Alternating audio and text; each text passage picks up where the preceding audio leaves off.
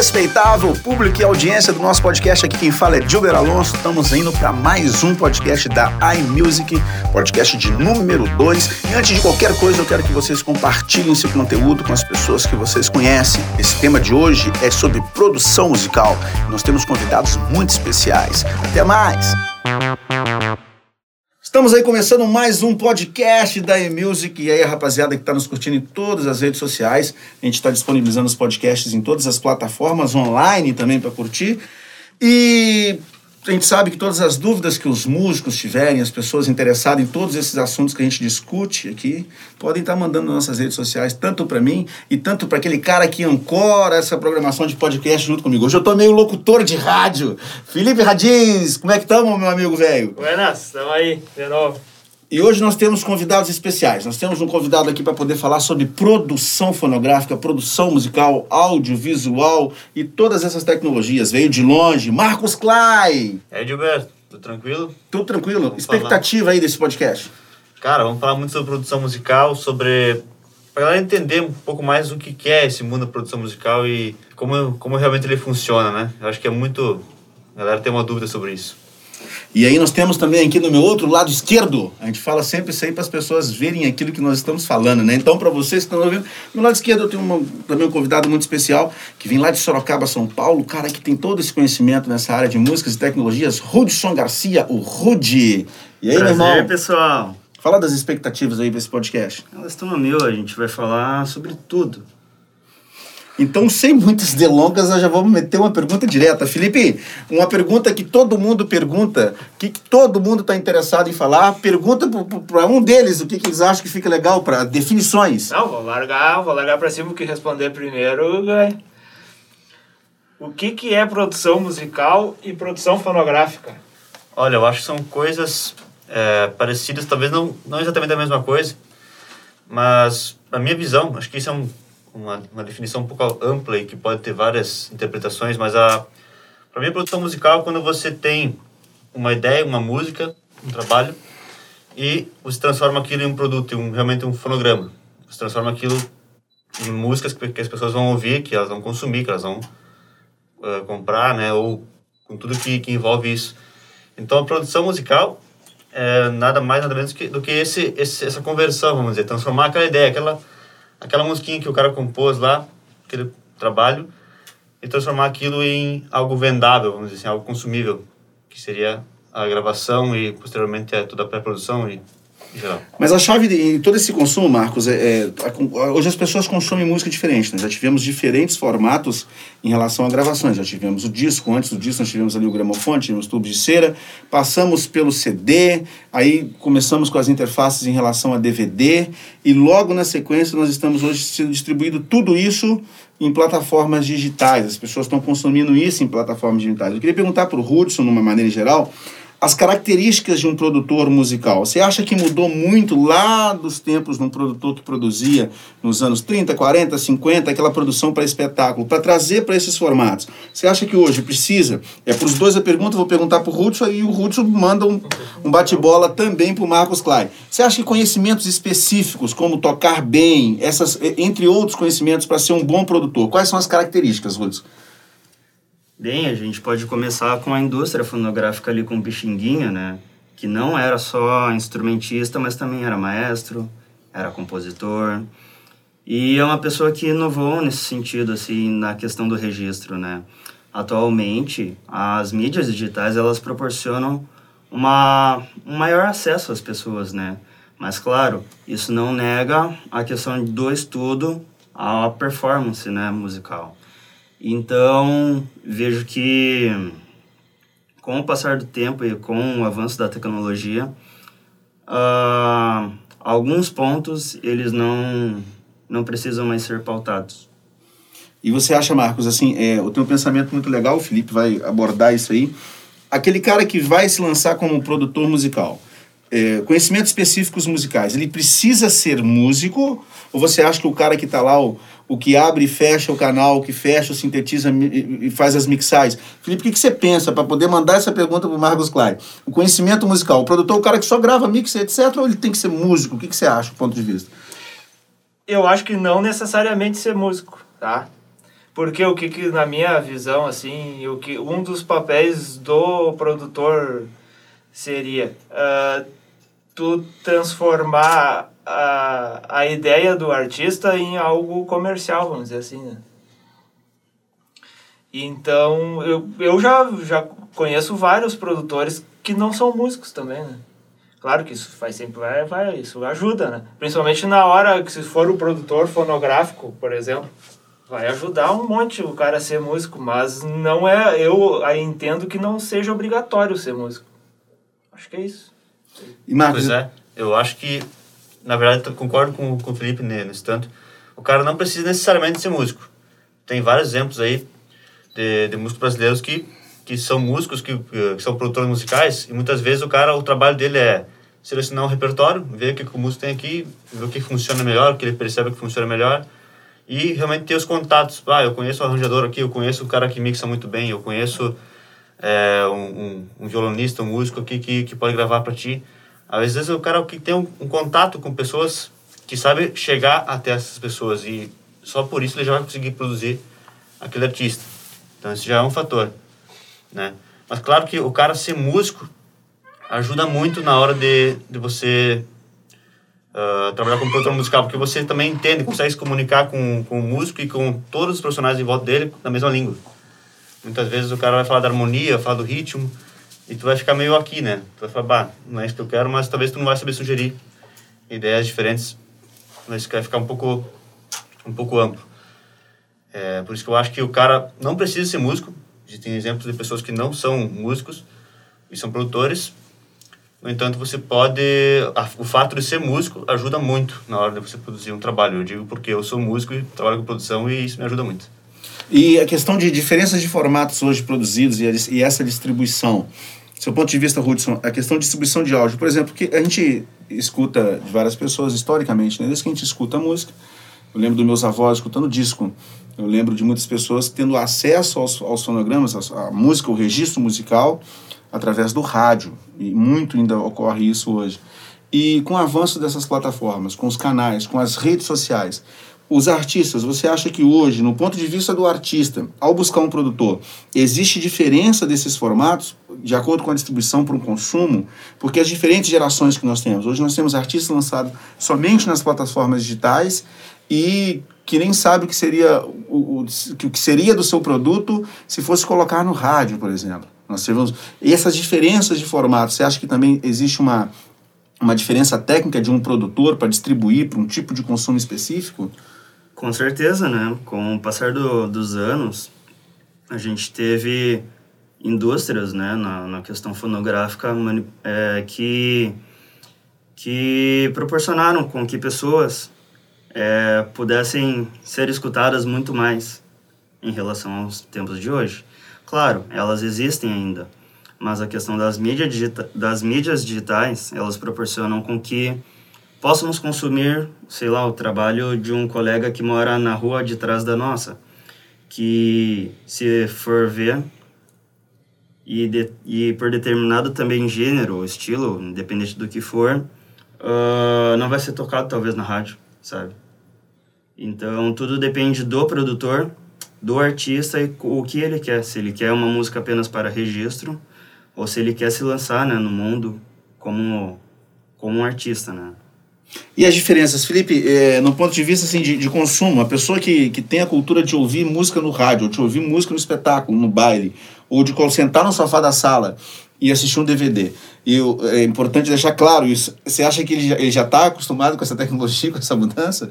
Eu digo quando as plataformas em relação a Spotify, Deezer, YouTube, a TV Smart, onde o cara consegue acessar, até mesmo aquela inteligência artificial, né? Que hoje a gente tem aí os equipamentos. Você só pede o nome do artista e ele vai tocar no seu home TV, por exemplo. Cara, cara, DVD hoje em dia tu nem acha mais pra vender, né? CD e DVD morreu já, né? É Spotify e, e, e, YouTube, né?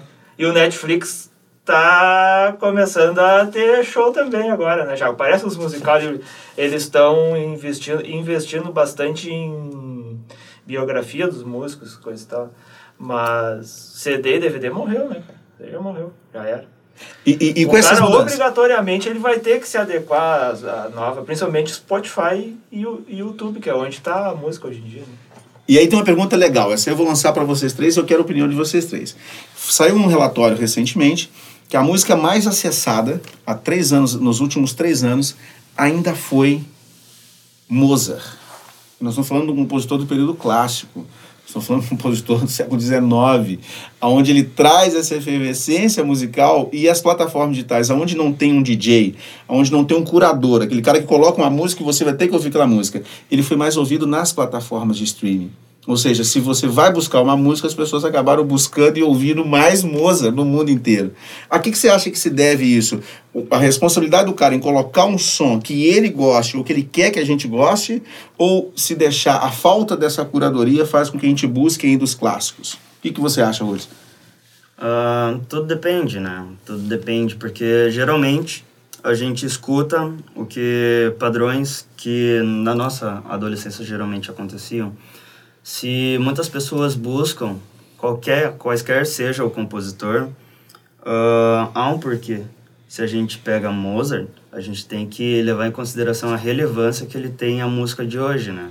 Que muito das coisas produzidas, tanto no período clássico, que a gente escuta, assim, atualmente, que é muito, muito forte, né? A questão do tonal clássico, ah, faz com que a gente busque, assim, certa familiaridade em escutar essas novas, esses mesmos sons. E, e a questão da, da reprodução aleatória, quando eu coloco um estilo musical, um gênero musical, e essa reprodução passa a ser aleatória no que a gente chama hoje de playlist. Você acha que, Marcos, isso substitui um DJ, substitui um experiente, um curador que vai te apresentar novos sons? Olha, eu acho que, que depende muito, por causa que vai ter playlists feitas por, por, por pessoas que estão ali para fazer playlists especializadas naquilo, então muitas bandas vão querer entrar naquelas playlists para poder todo mundo poder ouvir. Assim como eu mesmo posso criar minha playlist e compartilhar com vocês. Então a playlist ela é de uma certa forma bem personalizada, mas também é uma forma de você conhecer coisas que você ainda não conhece quando você pega a playlist de outras pessoas. Então existe essa curadoria das outras pessoas que vão estar lá. Então, para o músico é muito importante estar naquelas playlists, por exemplo. Então, eu vejo que, que tem uma curadoria, curadoria assim, no entanto, ela é muito mais é, livre e muitas vezes a, a própria, própria pessoa pode ter uma própria cura- curadoria e as playlists ajudam ela a conhecer coisas novas. Eu acho que isso é bem legal no ponto que você não depende de uma mídia só ou de uma fonte só para te mostrar músicas novas. Você vai atrás de coisas novas e você é apresentado a coisas novas ah, nessas playlists, né? E aí agora a gente já está indo para a reta final do nosso podcast, que a ideia é fazer uma coisa curtinha, semelhante a um coice de porco. Imagina um coice de porco. Gente, pela experiência de vocês, aqui eu tô todo mundo está querendo saber um pouco mais de cada um deles. Eles se apresentaram, a gente manda um alô, mas a ideia não é falar biografia. Os três são produtores musicais, os três trabalham com arranjos, os três trabalham com composição e os três trabalham com todas as edições e mixagens de áudio. Então, essa experiência, cada um num gênero muito específico e com todo um portfólio. Diferenças na opinião, vamos começar pelo Felipe. Home estúdio ou estúdio? O que, que você acha que tem diferença em gravar para registrar e gravar para lançar no mercado? Ah, pois é. Eu tava com essa. tava com isso na ponta da língua. Pra que home ou estúdio? Profissional ou home studio? Pra qual finalidade? Eu acho que o home studio seria muito mais assim. cl- Claro que eu vou estar dando uma coisa meio geral, zona, meio abrangente, assim, né? Mas o home studio seria muito mais para produção musical, né? E o estúdio profissional seria para tu fazer a música, para tu lançar a música comercialmente, assim, né? No caso, o home studio seria pro produtor. Por exemplo, eu tenho meu home studio lá, eu vou produzir a música pro cara, A entendeu? pré-produção, no caso, né? Isso, é pré-produção, é. Ah, pra eu apresentar o trabalho para daí ir pro estúdio mesmo valendo e aí fazer, fazer o troço acontecer, entendeu? E você, Hudson? Eu penso um pouco ao contrário, né? Porque se a gente levar em consideração a questão do ROM, a gente pode atribuir um estúdio em outras versões dentro de sua casa, né? Ah, seja ele voltado à parte comercial ou não, se ela for para registro ou não, ou sei lá, que seja uma base para uma, uma gravação com outros instrumentos e tudo mais, você tem um home studio ou um estúdio, ah, o que vai diferenciar é o, o que você pode aplicar nele, né? Como em grandes estúdios com, como vários prés, equalizadores, analógicos e por aí vai. E no home studio você não, não tem essa demanda às vezes, né? Tu não precisa disso. Se você tiver um, um computador, uma interface de áudio, um monitor, já é o básico para você estar tá produzindo muitas coisas, né? Tanto que a Billie Eilish, ela ganhou o Grammy, né? Produzindo coisas em seu home studio junto com, com o irmão dela. Então, tudo depende, tudo depende de orçamento e do que a pessoa busca. Na verdade, a maioria das coisas hoje em dia sai de home studio. É, muita coisa. E Marcos, e aí, agora em relação assim, ó, home ou estúdio profissional, né? Um home studio ou um estúdio? Diferenças que a gente consegue fazer numa margem temporal, tanto em relação à pré-produção, tanto ainda pegando essa ideia. Por exemplo, nos tempos dos Beatles, os equipamentos de lá são melhores que os equipamentos que hoje tu trabalha, por exemplo? Olha, dizer melhores, piores, eu acho complicado porque são completamente diferentes. Não tem como você comparar exatamente. Mas uma coisa é fato, hoje você tem uma tecnologia muito mais fácil e simples dentro do teu computador do que se tinha na época dos Beatles. Você tinha limitação, limitação de canais, por exemplo. Você tinha até tantos canais para você gravar sua música, mais que isso tu não tem mais, né? É extremamente, extremamente caro ter você muito caro ter esses canais. Agora, num, numa, numa, num software de gravação, você pode ter quantos canais você quiser, por exemplo, para mixagem e tal. Então, uh, você para para pensar na limitação que eles tinham lá, para que a gente para uma limitação que a gente quase não tem hoje em questão de canais, em questão de, de equipamento, né, para você gravar. É, eu vejo que hoje nós temos um, uma tecnologia muito mais avançada do que existia na época. Mas da mesma forma, essa tecnologia que a gente tem hoje é graças àquela, àquilo que existia na época. Então, eu, eu vejo que é diferente e mesmo assim existe aquela, aquela referência, né? Os Beatles são uma referência. Então a gente tem o que a gente tem hoje muito do que eles fizeram na época. Bom, o que eles fizeram de dobrar, bom, aquilo, por exemplo, o John Lennon mesmo que dobrava a voz dele, aquilo não nem existia, né? Praticamente, que eu sabe, foi ele que inventou, entre aspas, aquilo ali, né? De gravar uma voz em cima da outra. Tanto que os últimos CDs ali do Beatles ali, tu escuta a voz dele, parece ser bem estranha, né? E aquela ali é a voz dobrada, ele tá dobrando a voz dele. Uhum. A gente está indo para a reta final e eu falo duas vezes indo para a reta final, porque agora a gente vai fazer um bate-bola. Pré-produção, o que não pode faltar? Pré-produção, não pode faltar um profissional, primeira coisa, primeiramente um produtor, porque ele vai ser a visão de fora da tua produção.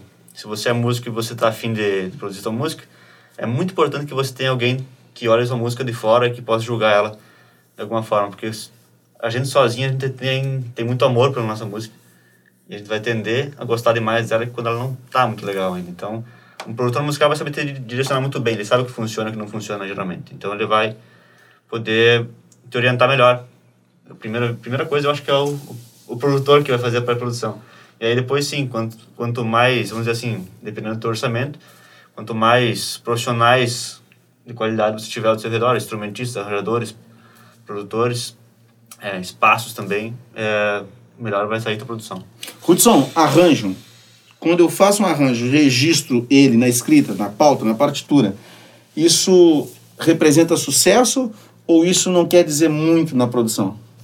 Tudo depende, né? Porque não adianta nada tu fazer um arranjo sem saber fazer um arranjo ou saber o arranjo sem saber a finalidade dele.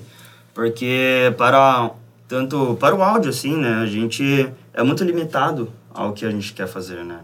E não adianta nada tu fazer um arranjo com tudo no mesmo espectro, tudo muito fechado. E não adianta nada tu não ter um arranjo, não saber onde quer chegar. O arranjo ele é fundamental, mas quando bem elaborado. Felipe, a importância agora, músico de estúdio versus músico da banda. Ai, ai, ai, ai, ai. Eficiência versus resultado. Eficiência ou fazer em conjunto. O que, que é essa balança de colocar na ideia? Os músicos que trabalham no estúdio que resolvem muito rápido e os músicos da banda que muitas vezes não têm essa experiência. O que, que é o pós e os contras de investir nos dois lados? Ah, me deixou uma perguntinha. Não, cara, é evidente que tem músicos que vão ser muito mais eficazes dentro de um estúdio, tá? E tem músicos que vão ser muito mais eficazes num show. Mas, cara, agora tu vê essa pergunta, como é que eu vou falar de onde? Mas tu acha que Chega, a cabeça que eficiência, eu vou criar pra mim. a eficiência ou o crescimento dentro do estúdio, horas e horas até aprender, mesmo sabendo que eu vou tocar no show, ou horas e horas quando eu estou dentro de um estúdio, eu preciso mostrar eficiência, preciso mostrar resultado, eu preciso gravar rápido. Isso faz uma grande diferença para o artista? Não. Ou ainda você vai dizer de novo que é o custo, depende do bolso. Claro, isso daí. Porque não adianta, por exemplo, o cara tá. Ah, o meu amigo vizinho lá toca baixo, eu quero que ele toque na banda pra mim. Ele vai lá gravar, nunca gravou, já vai gravar um CD, por exemplo. O cara vai levar um dia para gravar uma música, entendeu? O cara não tem aquela prática ali. Isso não quer dizer que ele não vai poder fazer o show depois. Ele vai encontrar, por exemplo, vamos, vamos botar um exemplo agora aí. Contrata o baixista para gravar o baixo para ti na música, aí o teu, se tu faz questão que o teu vizinho toque para ti na banda, esse teu vizinho vai se matar para tirar aquela linha daquele baixo ali e o teu vizinho toca no show depois, entendeu? Isso acontece. Acontece. Bem fácil de acontecer até, eu acho bem frequente isso de acontecer. Isso existe bastante, do cara, do cara ser contratado só para gravar o CD e depois a banda daquele artista é outra, totalmente dif diferente daquilo ali, né? Bom, agora vocês podem fazer rapidinho para a gente finalizar. Perguntas que a gente gostaria de fazer para mim mesmo. O que, que você gostaria de se perguntar para ti mesmo? O que você gostaria de falar, Marcos? Fala. Você tem pouco tempo, mas você tem um tempo substancial, é importante para tu falar. Uma pergunta para fazer O para que você faz para ti mesmo? Te pergunta e responde. Barbaridade. Ele não faz a pergunta, então eu faço a pergunta para mim mesmo. Vou dar um exemplo assim: por que, que músico de orquestra não permite que a gente volte duas vezes na música, não grava com metrônomo e prefere gravar conforme a performance? Olha a pergunta que eu fiz para mim mesmo. E todo mundo pergunta isso. O músico de orquestra não passa por esse processo de gravar faixa a faixa. Senta todo mundo, o maestro dá o levare, que é a entrada na música, do início até o fim, depois o tratamento é apenas em mixar e masterizar aquilo. Se deve muito à questão do histórico cultural da, de ouvir o som tão qual na posição que você estaria na plateia. Então, o posicionamento desse tipo de gravação é ouvir como se fosse orquestra. A título de informação, o telefone foi inventado para isso. A primeira, o primeiro áudio falado, o primeiro som transmitido por telefone foi uma ópera sendo tocada. E as pessoas compravam assinatura de telefone para ouvir a orquestra tocando. Então a importância das tecnologias que chegou até hoje era para essa performance, transmitir a performance para o fonograma. E hoje a gente sabe que não, a gente faz muitas vezes um fonograma que não está sendo tocado no show, está sendo tocado totalmente diferente como vai ser essa simulado. Essa é a pergunta que eu fiz para mim. Faz uma para ti e responde, Marcos. Ah, tu falou desse negócio do, do metrônomo, da questão do, do, da guia e tal. Eu acho que eu posso fazer uma pergunta assim, que é muito corriqueira. O cara tem que tocar no metrônomo, por exemplo? Uh, e a resposta é não necessariamente. Você pode, digamos, o cara está com muita dificuldade de gravar. Vamos dizer que o cara uma batera. O cara não consegue gravar de jeito nenhum no metrônomo e tal. O que, que eu faria para esse cara? Várias situações que tu pode colocar, uh, ele tocar junto, botar a banda tocar junto. Se a banda é muito boa ao vivo, bota a banda tocar junto no estúdio. Eles gravam juntos. E aí, de repente, se quiser depois colocar a voz separada, os solos separados, ou colocar algum instrumento separado depois, você coloca. Mas aqueles instrumentistas que não se dão tão bem com o metrônomo, vão fazer uma boa guia e vão gravar bem uh, da forma mais natural possível. Que muitas vezes vai ser mais sincado, vai ser mais juntinho do que se for gravar no metrônomo com dificuldades, por exemplo. Hudson, agora esse quadro é simples, não lançamos, mas vamos lançar o quadro. Chama-se No Espelho. É você se pergunta e responde para a pessoa que tem curiosidade. Bora! Tá bom, vamos lá. Uh, pra ti, qual ah, pra mim. Tu te pergunta e tu te responde, Hudson. É no espelho. Pra ti, Hudson. Pra ti, Hudson, é no espelho. É porque a gente tá sempre querendo fazer uma pergunta e essa pergunta a gente já tem a resposta. Então esse quadro é o, no espelho. Você se pergunta e você se responde. Bora Ou lá. não, né? Ou não. Ah, então, né? Qual, quais as implicações entre a autoprodução e a produção aliada a diversas pessoas, né? Em que uma, a gente tem a questão de se autoproduzir tem uma, uma música em mente ou quaisquer, quaisquer forma de arte que seja. E também tem a questão de você poder ter outras pessoas que irão agregar valor ao, ao teu trabalho, né?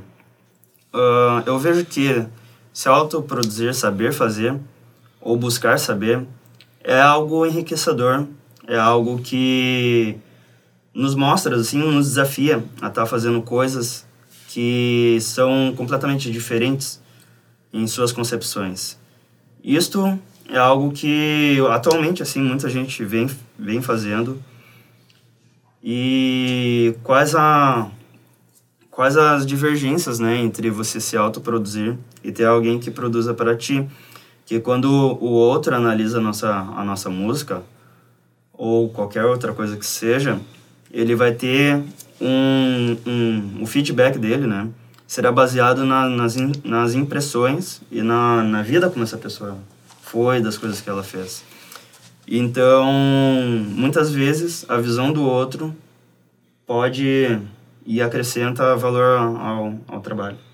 E aí, Felipe, pergunta para ti, Pois tu é, mesmo responde. A minha pergunta, pior que é mais ou menos parecida com a do, com a do Hudson, assim, eu tava com a pergunta. E eu não vou procurar outro, vou me perguntar, não vou mudar a minha pergunta. Eu, ando me perguntando ultimamente, assim, já faz um tempo já, até nem sabia que tu ia criar esse quadro hoje. Mas s- ah, eu produzi a música, eu fiz o arranjo e eu gravei. Será que eu devo mixar ela e masterizar ela também, entendeu? Será que eu devo fazer todo o processo, de to todos os processos daquela música? E eu ando me perguntando sobre isso e eu tô chegando à conclusão que, provavelmente os guris já devem ter a resposta já, né? Que não, né? Eu acho que... é- E o Hudson já respondeu também agora, né? Que acaba sendo bem importante, assim, tu... Se eu gravei a música, passa para um colega teu, pra outro parceiro, outro cara que tu, que tu gosta, mixar ela e e outro cara masterizar, entendeu? Vai, vai compartilhando isso, porque sempre vai ter, o cara sempre vai agregar conhecimento dele ali, né? E aí até o Marcos comentou lá no início, antes também, se tu gravou, tu fez o arranjo, tu vai acabar gostando da música e vai acabar até entrando numa zona de conforto ali e, e não vai estar te dando por conta de alguma coisa na mix, porque a mix é um processo criativo também, né? Não é só regular volume ali, botar um violão para um lado, outro pro outro e tchau, né? Tem um processo criativo também que às vezes vai fazer falta depois no, na, no, na, no resultado final lá, né? Por exemplo, uma, tinha uma frasezinha do baixo, uma frasezinha do violão ali, que às vezes tu não escutou, ou que tu te apaixonou, bah, eu fiz aquela frase e eu acho que eu matei a pau e ela tem que aparecer na frente de todo mundo, aquela frase. Não, às vezes não, né? Às vezes ela tem que ficar lá atrás mesmo, entendeu? Mas tu já vai estar acostumado com aquele som ali, tu nem. O outro cara vai chegar com um ouvido novo, entendeu? Pro, pro processo todo. Muito bueno. Chegamos ao final aí do nosso podcast e a rapaziada que está nos ouvindo, a gurizada medonha que está curtindo, está seguindo a gente aí nas redes sociais, pode mandar perguntas, pode mandar um direct se está ouvindo esse link aí através do Instagram, pode mandar mensagem de texto, pode mandar sinal de fumaça, pode mandar o WhatsApp, sugerir os próximos temas aí do podcast da iMusic. Rapaziada, muito obrigado. Obrigado. E eu peço que todo mundo que está ouvindo que gostou desse podcast, que compartilhe nas suas redes sociais para a gente conseguir chegar um pouquinho dessa informação. Nós não somos donos da verdade, não temos interesse de ser o donos da verdade. E nós sabemos que a mensagem que a gente passa, ela é muito maior que nós mensageiros. Somos músicos, o cara que está aí na correria, com um pouquinho de conhecimento colhido aí via de academia. Marcos Clay Hudson, eles são a gurizada que tem uma formação em música e tecnologia na Universidade Federal de Santa Maria.